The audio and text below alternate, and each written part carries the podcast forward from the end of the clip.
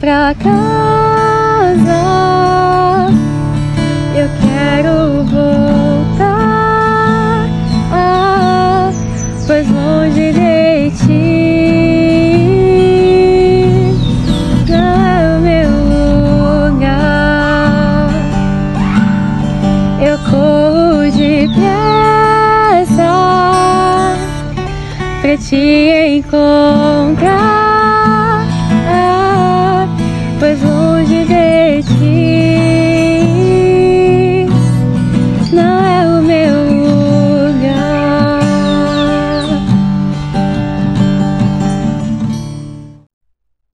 Te agradecemos pela tua misericórdia, pelo teu constante renovo, porque em todo tempo tem cuidado das nossas vidas. Obrigado, Senhor, porque quando te adoramos, quando expandimos, ó Senhor, aquilo que declaramos nos louvores, queremos te entregar um louvor com perfeição.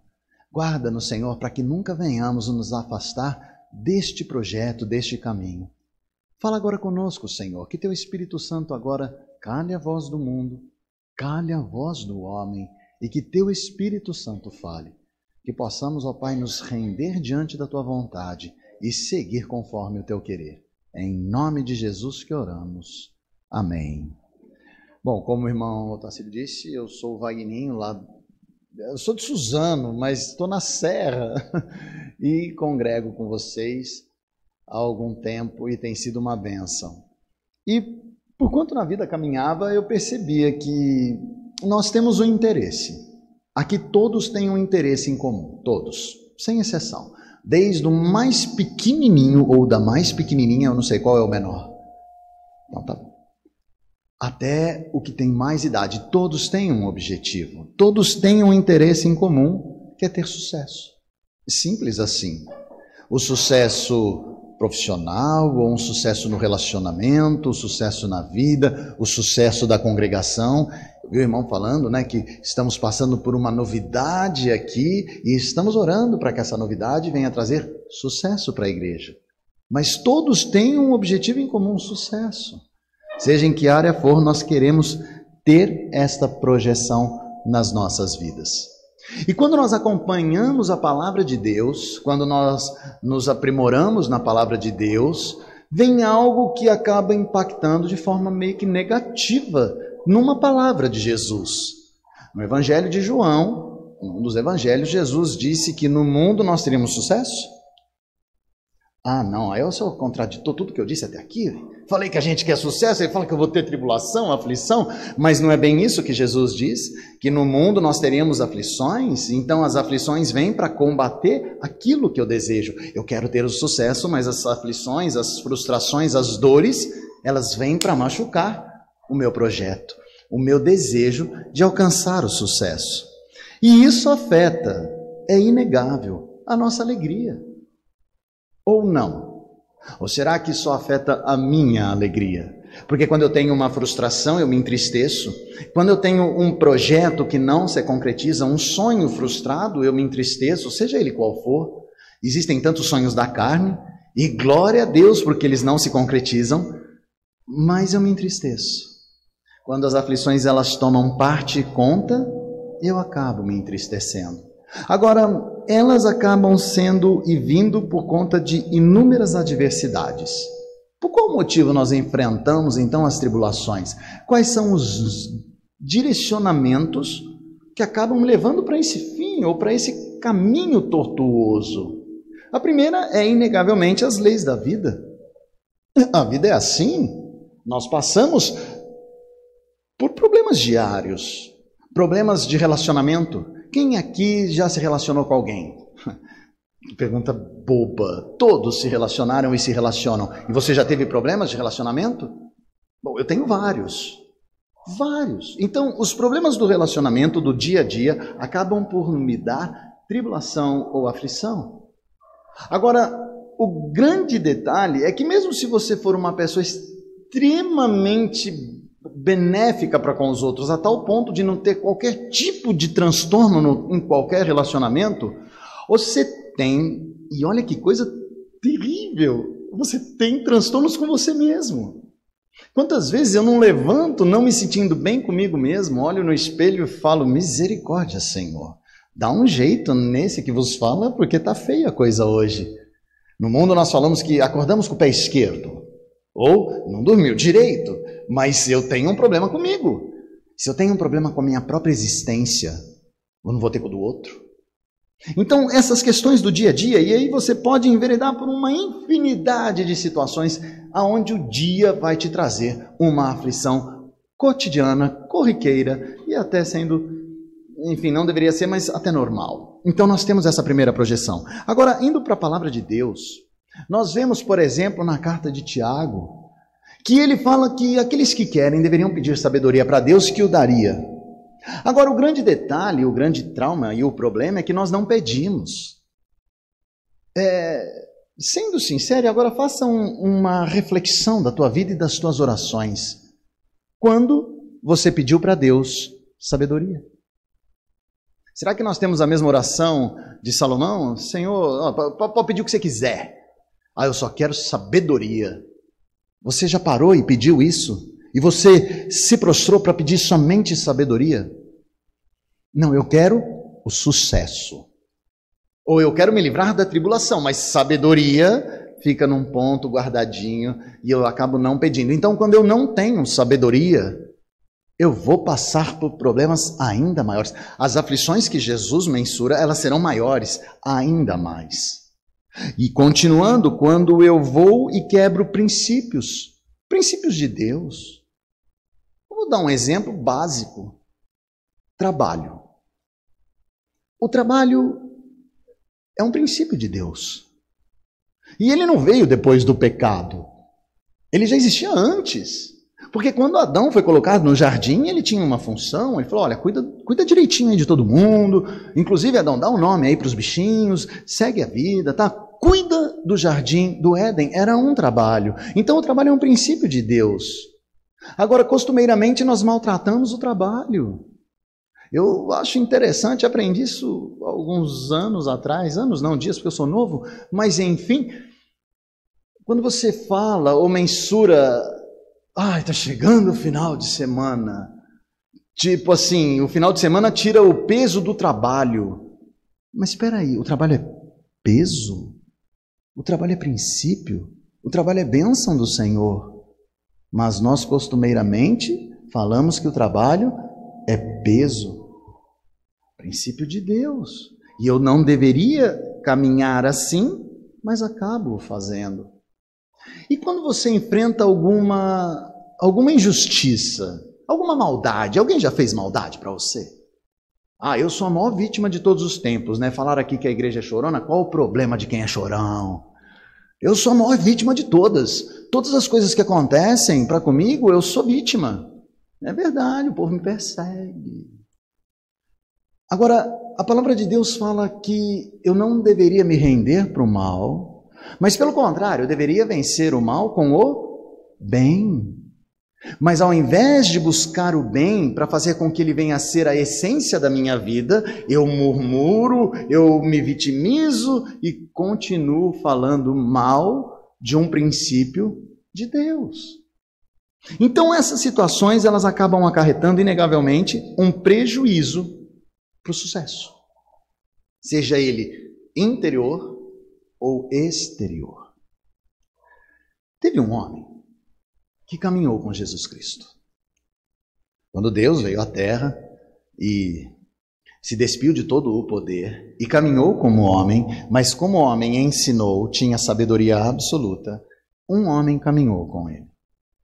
E ele já tinha idade, ele já tinha maturidade.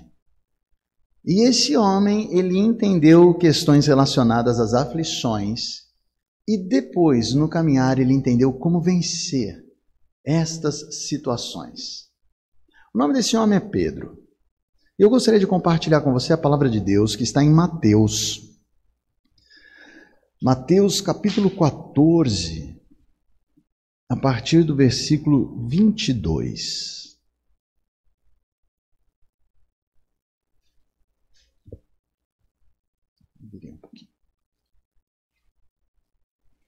Mateus 14, 22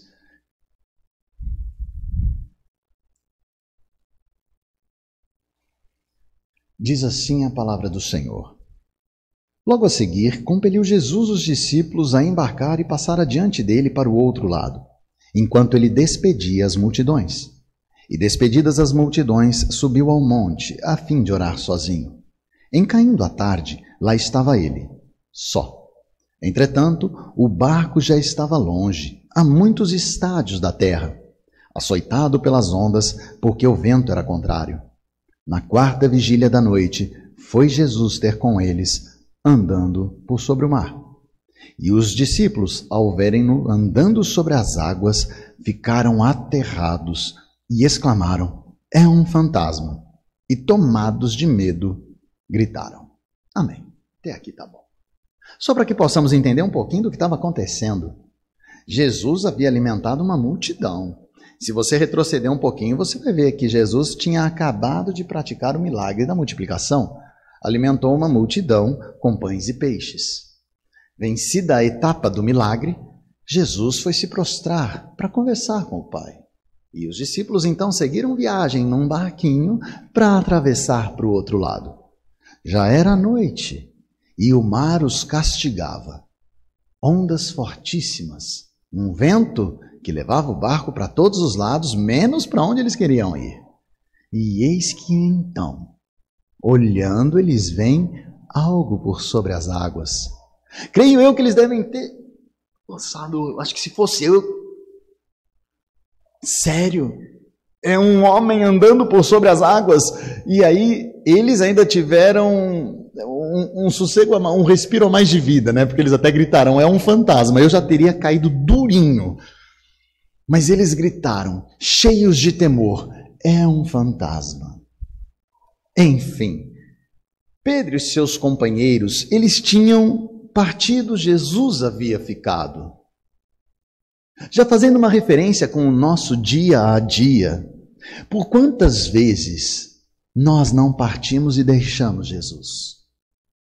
Por quantas vezes nós não amanhecemos, tomamos o banho, tomamos o nosso café ou não, enfim, saímos de casa, mas deixamos Jesus.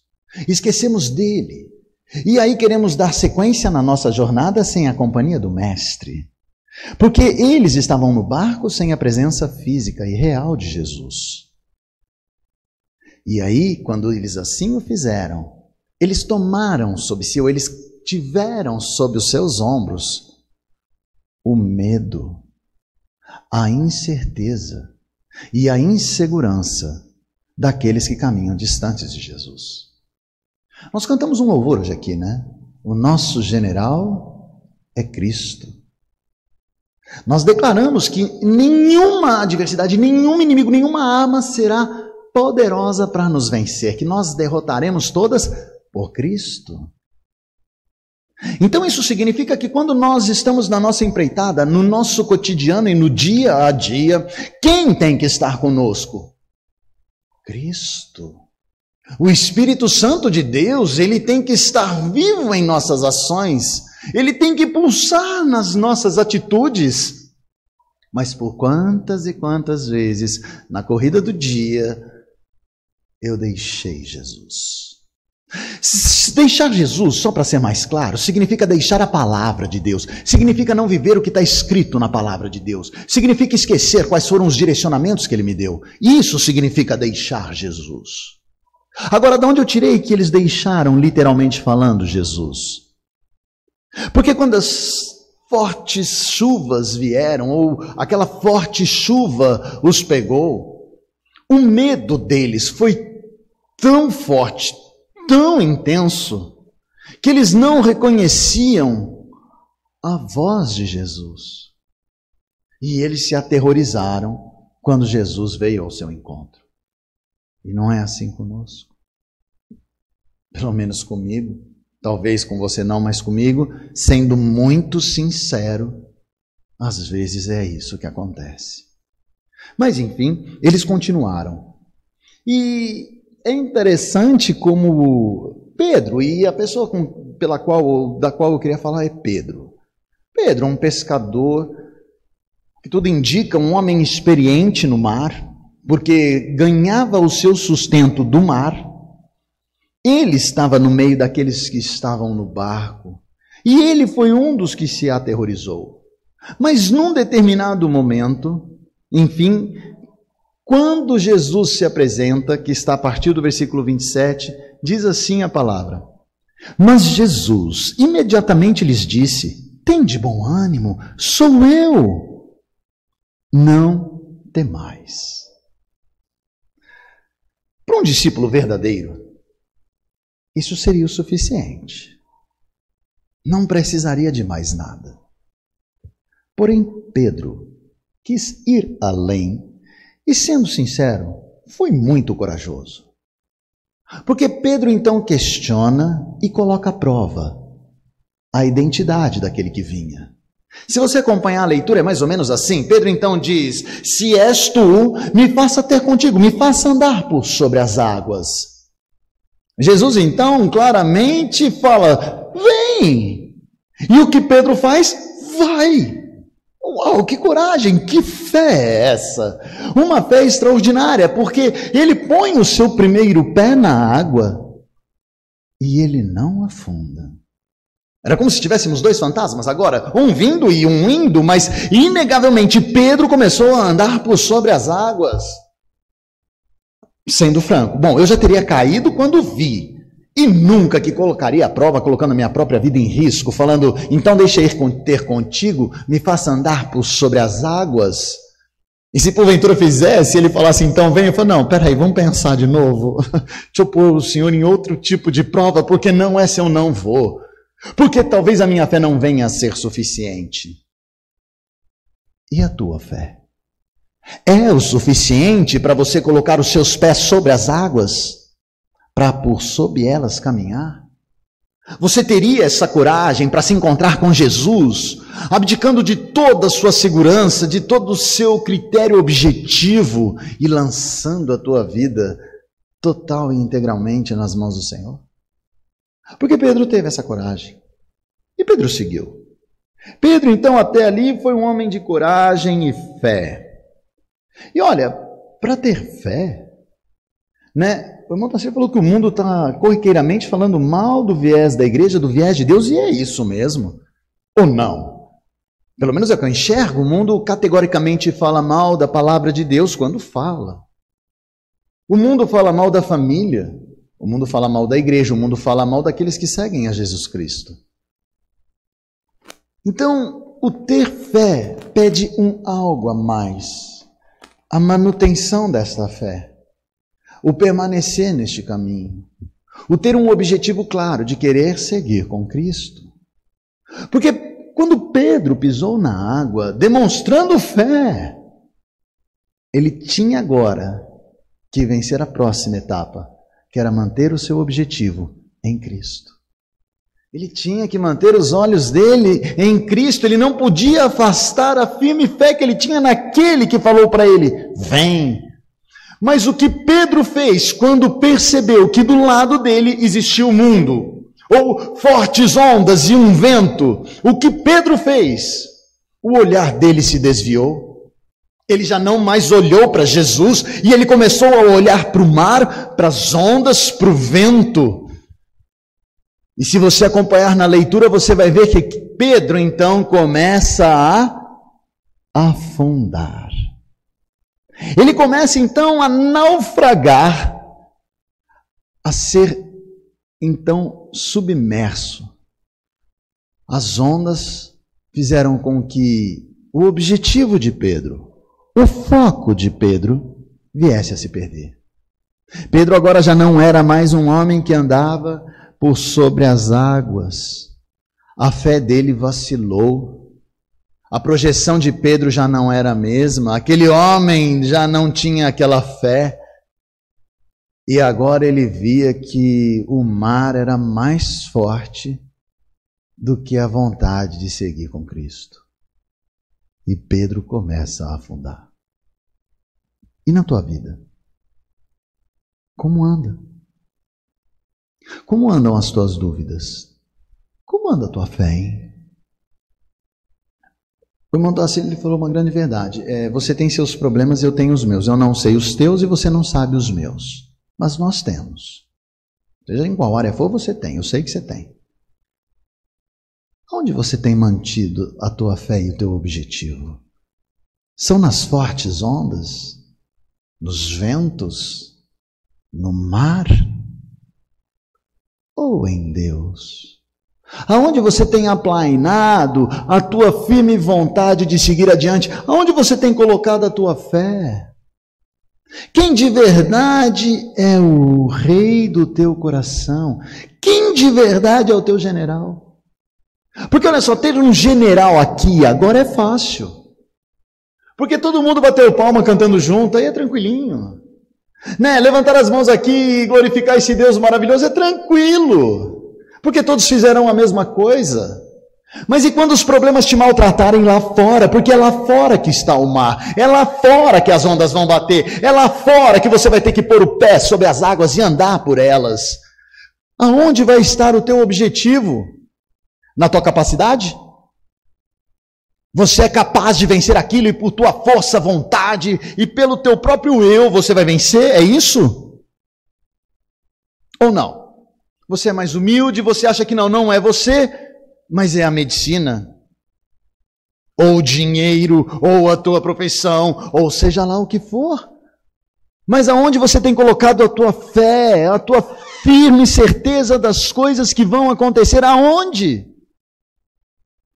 Irmãos, nós passamos por um momento tormentoso. Ainda estamos, mas creio que na fase final. Que foi esse isolamento, essa pandemia? E não teria recado mais claro de Deus para cada um de nós o quão insignificantes nós somos.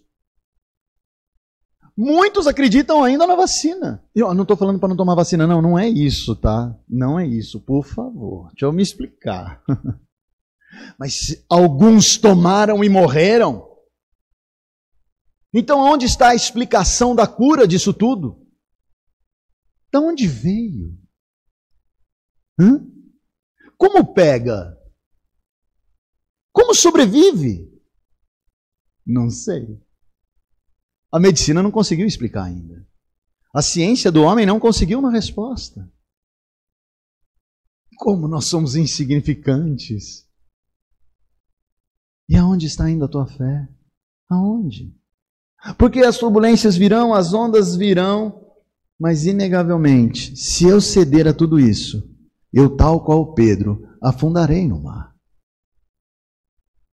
Sabe, meu irmão? A história continua. Pedro então clama e pede socorro a Jesus Cristo. Jesus então fala: Homem de pequena fé, estende a mão, levanta Pedro e fala: Vem, menino, vem, menino. E aí os dois entram no barco, e quando eles entram no barco, todos que lá estavam falam: És verdadeiramente o Filho de Deus, e todos adoram Jesus. Que legal! Eles adoraram Cristo porque ali ele venceu, não é? Ele resgatou Pedro, ele acalmou o mar, a tempestade se foi, e o barco voltou a ir calmamente pelas águas. E aí todos adoraram a Jesus Cristo. Existia ainda um longo caminho para cada um deles. Um longo caminho. Né? Eles ainda veriam outros tantos milagres de Jesus. Eles escutariam grandes verdades de Cristo. Mas ali, eles descobriram a presença real do Senhor. Hoje, acho que nós combinamos, né? Eu e o irmão, nós combinamos, porque ele falou que ele via a glória do Senhor hoje aqui. Ele via a presença do Senhor hoje aqui, é isso? É isso. Porque se lá eles tinham Cristo, nós agora temos o Espírito Santo. Se lá eles viram um fantasma que se transformou no Redentor vindo de encontro, nós temos o Espírito Santo, que também de forma invisível, mas real, habita em cada um de nós. O Espírito que nos dá o discernimento e a sabedoria para entender por qual caminho seguir.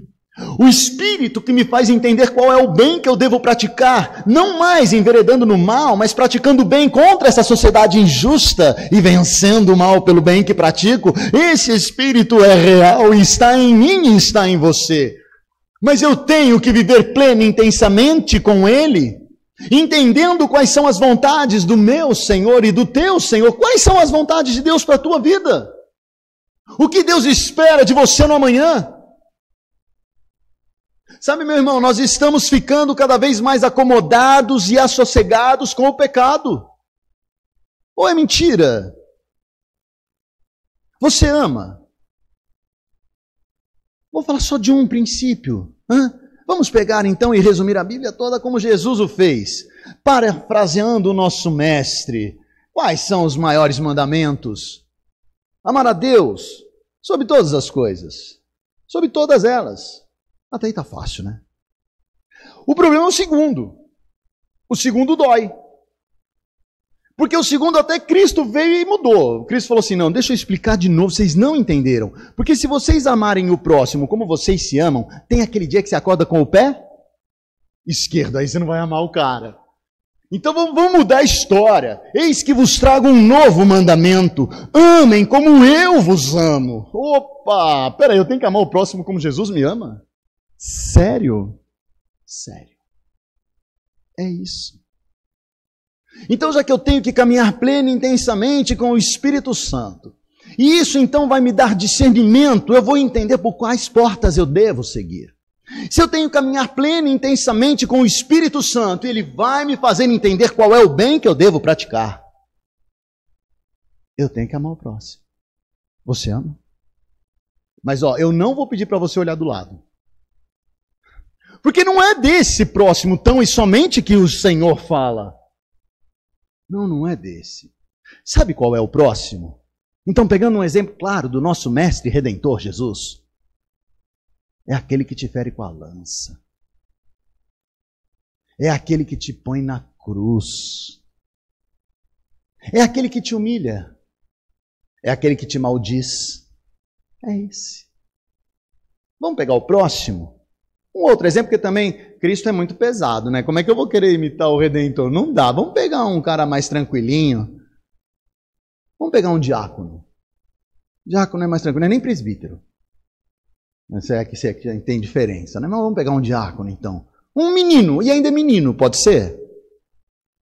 Vamos pegar Estevão.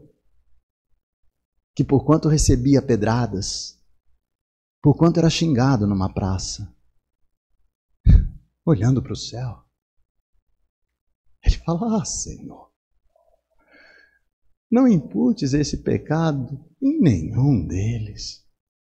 Está tudo bem. Está tudo bem. Você ama, meu irmão? Hum? Você ama? Porque se você não ama, deixa eu te falar, você está maltratando o espírito. Você está afundando na tua caminhada, o teu pé já está indo para baixo do mar. Porque você não está sendo, na verdade, um verdadeiro discípulo de Cristo. Você está sendo como Pedro, que pede uma prova, mas depois do primeiro passo começa a afundar.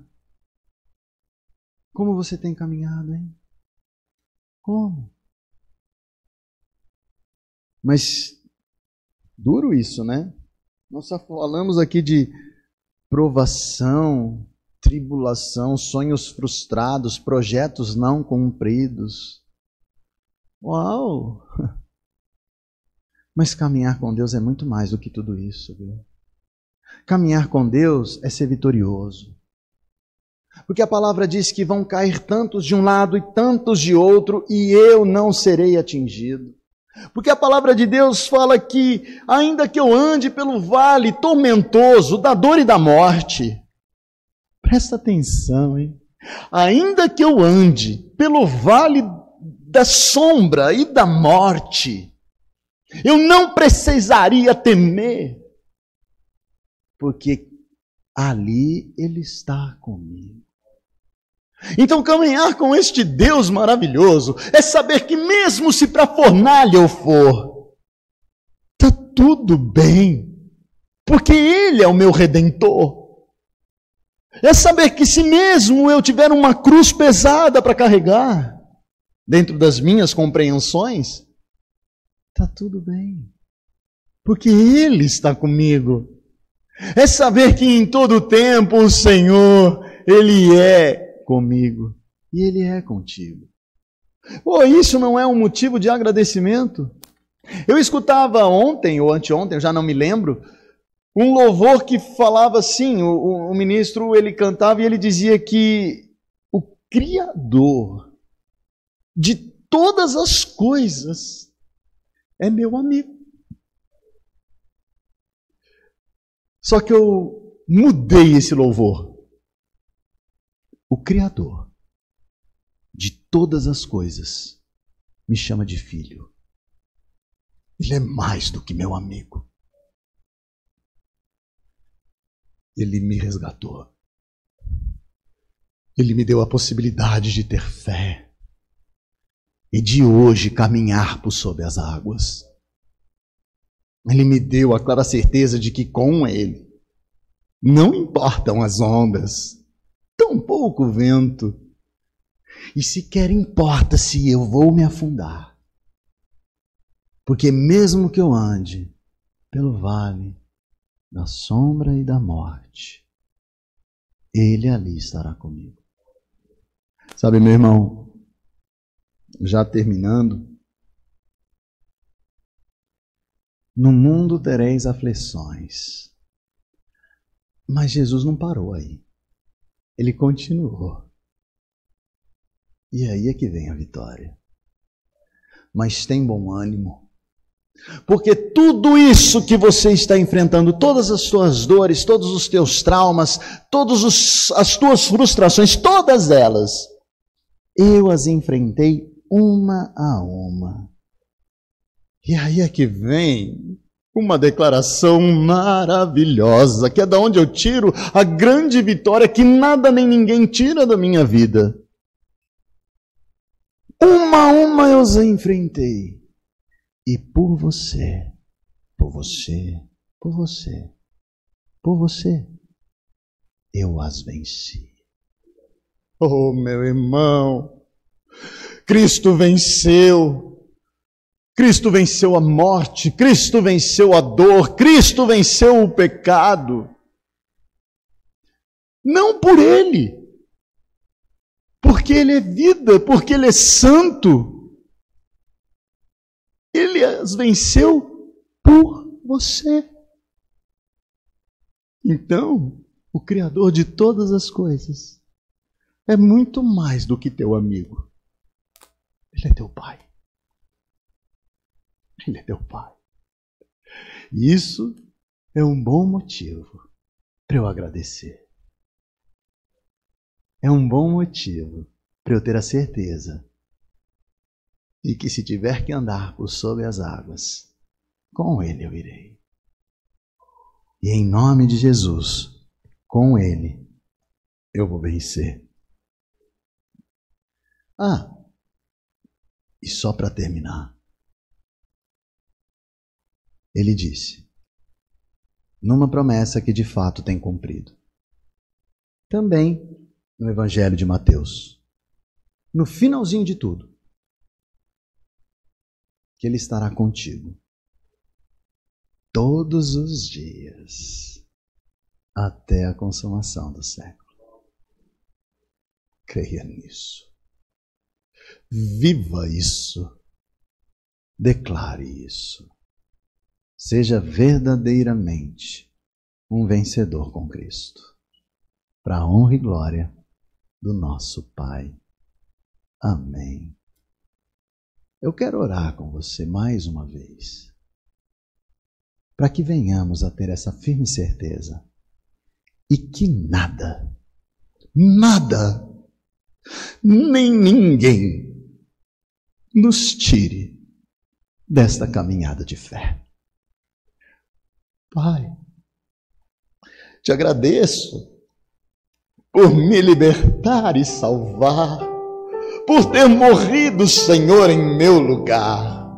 Mas te agradeço ainda mais, ó Pai, por ressurreto voltar e me dar a certeza da vitória, da vitória que tenho em Ti. Que nada, Senhor, afaste o meu objetivo maior, que é em todo tempo engrandecer o Teu nome. Que eu possa, Senhor, com as minhas ações, com as minhas palavras, Declarar que em Cristo e por Cristo sou mais do que vencedor.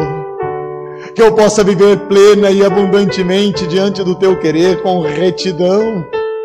Que eu possa vencer o mal, Senhor, que me é imposto pelo mundo, com ações do bem que me são dadas pelo teu Espírito. Que eu possa caminhar, Senhor, numa alegria contagiante declarando, Senhor, das alegrias que tenho por caminhar contigo. Que possa ter, Senhor, no meu coração a certeza que o maior plano de todos e o maior projeto que eu posso ter é te adorar e te bendizer. E que nada, nem ninguém, nunca me afaste deste objetivo de vida. Em nome de Jesus, Senhor que nós aqui oramos, nos prostrando diante do teu colo. Porque hoje, Senhor, sei que tenho muito mais do que um rei. Hoje sei que tenho muito mais do que um Senhor. Hoje sei que o Criador é meu. Obrigado e amém. Vive essa plenitude, tá bom? Que venhamos a escandalizar o mundo com a verdade de Jesus Cristo, hoje e para todos sempre. Me leva pra cá.